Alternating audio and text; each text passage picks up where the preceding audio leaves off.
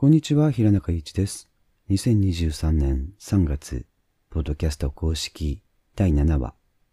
タイトルは、私たちの結婚式の私たちとは誰か。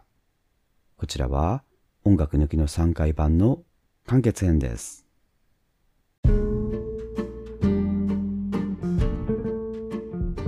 さて、じゃあ英語やフランス語で女の子を口説くにはというような話にもなりましたが、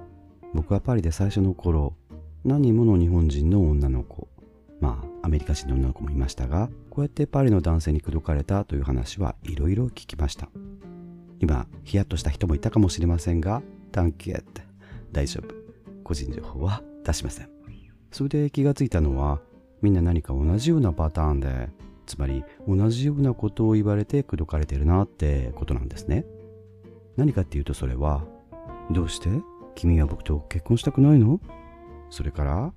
どうして？君は僕らの子供が欲しくないの？と言われた。とみんなが言うんですよね。で、みんなぼーっとなっちゃって、なんか二人の子供が欲しくないの？って言われた。とか、もう君は僕の子供を見たくないの？って言われた。とか言うんですよね。ええフランス人ってそんなめちゃくちゃな口説き方するんだ。と最初は驚いたんですけど、みんなが口を揃えてこう言うんですよね。昔田中康夫さんに口説かれたという女の子が結婚しよう。とにかく結婚してほしいと言われるという話を聞いて、誰かが、なんだ、プレイボーイって言ってもそんなベタベタな口説き方なんだって呆れてたことがあったんですが、でも結局田中さんって王道を言っていたというか、一番オーソドックスだったのかななどと、ふと思ったりね。この謎が解けたのは、結局何年か後になってからのことなんですが、その時僕はフランス人の女の子、パリジェンヌですけど、カフェのスーソル、地下でお茶を飲んでいたんですね。それで、さあそろそろ出ようかということになって、その子が冬だったので、ちゃんとマントを着なくちゃダメよ。マントというのはコートのことですが、メトノートマント、つまり私たちのコートを着ましょうと単数形で言ったんですね。それから、これがフランス語の面白いところなんだけど、こは単数形なのよって教えてくれたんですね。その瞬間僕の頭の中でビビッとニューロンが走ってですね、えー、ちょっと待ってって10秒ぐらい考えて例文を作ったんですけど、例えばじゃあ君と僕とそれぞれに子供がいて、その子供たちを同じ保育園とか幼稚園に預けていたとしよう。で、たまたまそのクレッシュ、保育園の前でばったり出会って、ボンジューサバとか言ってしばらく立ち話をして、それからおもむろに、よし、じゃあ子供たちを迎えに行こうよという時は、あら、オリバー、おもしやくしゃのトランファンって単数形で言えるの？って聞いたら、そうよって言うんですよね。つまり英語で言えば、our children ではなくて、our child です。もう分かったかもしれませんが、これね、もし知らない人がその会話をそばで聞いていたら、僕とその子が2人の子供、同じ1人の子供を迎えに行くように聞こえるかもしれないですよね。だから、フランス人の男の子たちの口説き文句というのは、つまりこれだったわけです。君は僕らの結婚に興味がないの？というのは、二人の結婚とは限らない。要するに結婚一般のことなわけです。僕たちの子供が欲しくないの？というのは、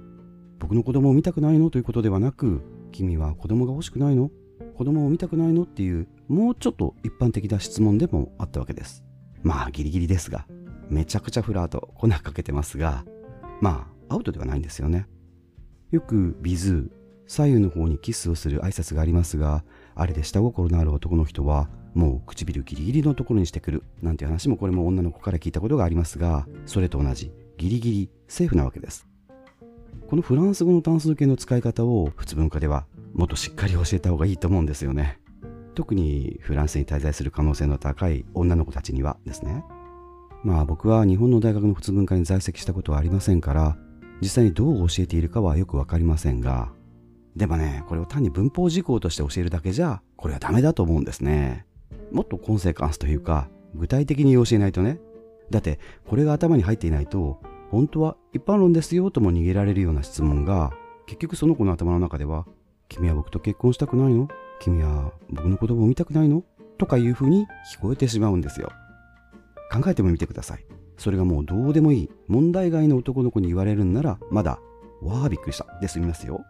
でも入れ替わり立ち替わりいろんな男の子にそう言われてるとそのうちにちょっといいかなと思ってる男の子に当たってその子に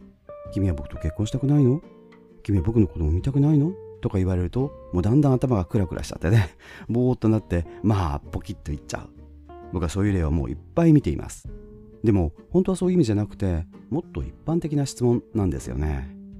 この話を聞いて、もしかして今、結構ショックを受けている女の子もいるかもしれませんね。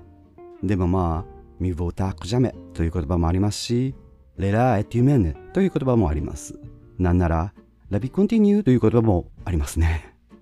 フランスは失敗に寛容な国だなと思います。自分の失敗にも、人の失敗にもね。じゃあこれからフランスへ行こうと思っている女の子のために、もしこういうふうに一人称単数の所有形容詞を使って、僕たちの結婚式とか、僕たちの子供とか言って、粉をかけられた場合ですね、どう切り返せばいいのか。これはなかなか普通文化で教えてもらえないかもしれませんが、例えば、僕たちの結婚式はとか、僕たちの子供はという話になったら、そうね、じゃあ私たちのお葬式はって聞いてやるとかね。まあこっちは複数形の船来湯ですけど、要するにそれが2人の結婚式でも2人の子供でもないってちゃんと分かってるのよって伝えることができますよね。あるいは、そうね、でもまずディーセントな男の子を見つけなくっちゃね。メダボイホトベアンギャクソンデソンとか言うとかね。するともう絶対男は、えー、どうして僕じゃダメなの？とかって食いついてきますから、そしたらそこで、オッケーンジュージモンとかね、これ、ジャッジしません。判断しません。何にも考えてませんっていうね。かなりピシャリとした返事なんですが、すごく便利な表現ですね。こういうとね、多分向こうは、うわ、嫌な女、フランス人みたいと思ってね、もう少し大事にしてくれるかもしれませんよ。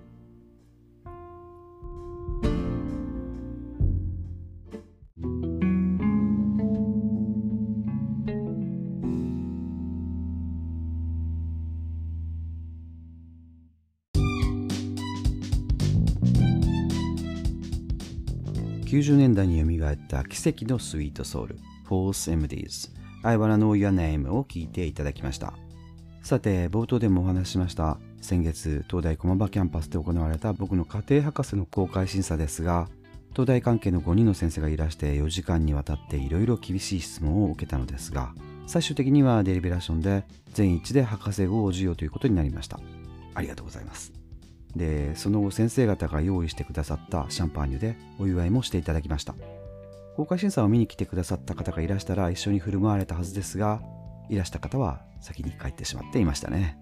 で審査員に一人若い女性の先生がいらしたのですが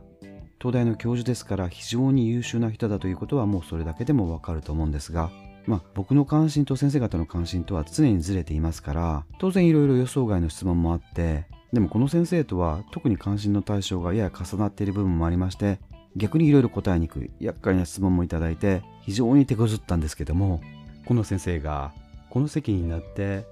私実はオリーブ少女でオリーブで平中さんの小説もずっと読んでいましたっていきなりおっしゃったんですよね。もうびっくりしてね。えー、そんな後出し。めちゃくちゃ後出しだよってね。もう公開審査のどんな厳しい質問よりも一番ショックを受けてあとはもう最後までその日は動揺が収まらなかったですね。でも考えてみればオリーブが好きでパリに憧れた女の子が東大の普通文化に入って今は東大の教授になってるわけですからそう考えるとオリーブっていうのはやっぱりすごい雑誌だったんだなって思いますね。オリーブガールズパワーつながりと言ってもいいかもしれませんが先月のポッドキャストでは K-POP の話をしたのでその後少し気をつけて最近はどうなっているんだろうとか思っていたらすっごい子たちが出てるんですよね。楽曲はもちろんワールドスタンダードレベルだし、ピッチもいいし、ディクションも抜群。その上、よりで見るとダンスもキレッキレでね。もしかしたら、今世界で僕は、うん、一番尊敬している女の子たちかもしれません。有名だと思うので、紹介の必要もないとは思いますが、ニュージンスへディロという曲を最後に聴いてみてください。ではまた次回も新しい話題で You know I'm coming back to you. So for the time being, goodbye for now. 平中一でした。バイバイ。フランス語なまりの英語だと、バイバイユー。